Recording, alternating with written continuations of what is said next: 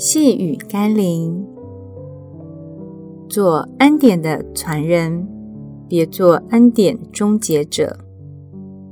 今天我们要读的经文是《路加福音》第六章第十二到十三节。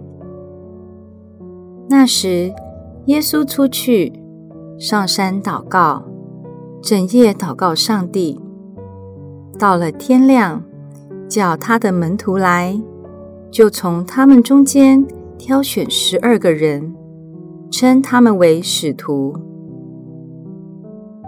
按着耶稣的神性，挑选十二个人，应该比挑十二个橘子还容易吧？但为何耶稣花了整夜的时间上山祷告呢？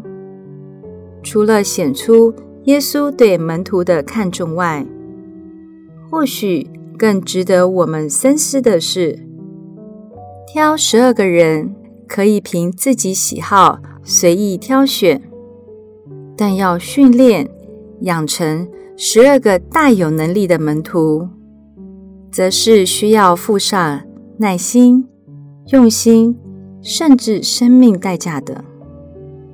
即或耶稣可以是一位潇洒的独行侠。但他还是尽毕生之力，用生命影响生命，以生命传承生命给门徒。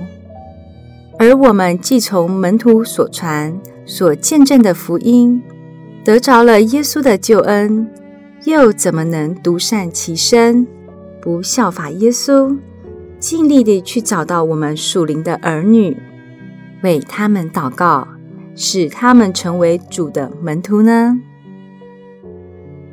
让我们一起来祷告。耶稣，你慎重地挑选了门徒，也尽力地引导、训练了他们，才有今天的我。让我既得着了你的恩典，也尽力地完成你的心愿。让我也积极地、认真地、祷告地挑选你放在我生命中的门徒。让我把你给我的生命与恩典传承到世世代代。